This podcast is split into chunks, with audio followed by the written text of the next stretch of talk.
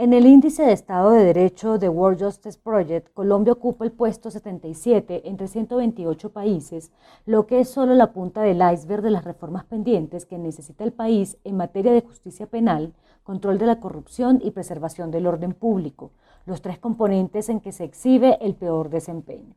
Lo anterior es parte del diagnóstico que hace la Corporación Excelencia en la Justicia, una organización que desde hace más de dos décadas promueve la independencia, la seguridad jurídica, la probidad y la idoneidad de los operadores jurídicos de todo nivel, así como a propender por las buenas prácticas en el ejercicio del derecho, a velar por la transparencia en la elección de los altos dignatarios del sector justicia y a la exigencia de su rendición de cuentas y el debido ejercicio de sus funciones. En materia de justicia, la corporación se ha convertido en el centro de pensamiento líder por crear espacios para discutir propuestas concertadas de reforma a la justicia y en ocasiones ha intervenido la agenda legislativa en esta misión de sensibilizar sobre las deficiencias y los retos de esta materia.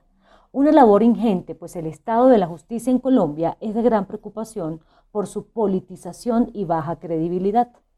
A pesar de los múltiples esfuerzos por fortalecer su sistema judicial, los indicadores de justicia demuestran que resta un amplio camino para la consecución de un sistema judicial con estándares de excelencia, reza el informe. Las cifras hablan por sí solas. Durante 2019, por cada 10 procesos que entraron efectivamente a la rama judicial, se evacuaron aproximadamente 8. Los dos restantes terminaron en inventario. Por tanto, el sector cerró en ese periodo con un inventario total de 1,9 millones de procesos. La mora judicial constituye la principal barrera de acceso a la justicia en el país y configura una puerta de entrada al fenómeno de la impunidad. Actualmente, 74% de los procesos que cursan su trámite en el sistema penal acusatorio es archivado, en mayor medida por imposibilidad de identificar a la víctima o al victimario de la conducta. Es dramático saber que solo 5% de las diligencias en la justicia penal culmina en sentencia judicial.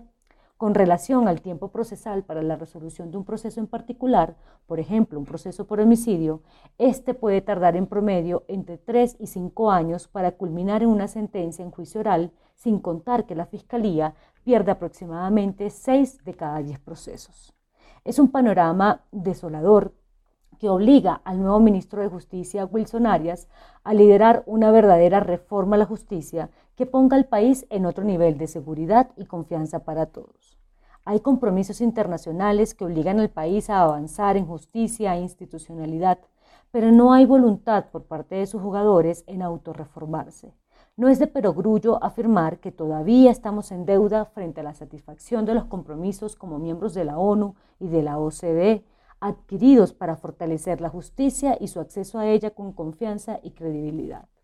Puede ser lapidario decirlo, pero un país que ni cree en su justicia es poco viable y mucho menos brinda la seguridad jurídica que se necesita para progresar, invertir, pagar impuestos y actuar al amparo de la ley.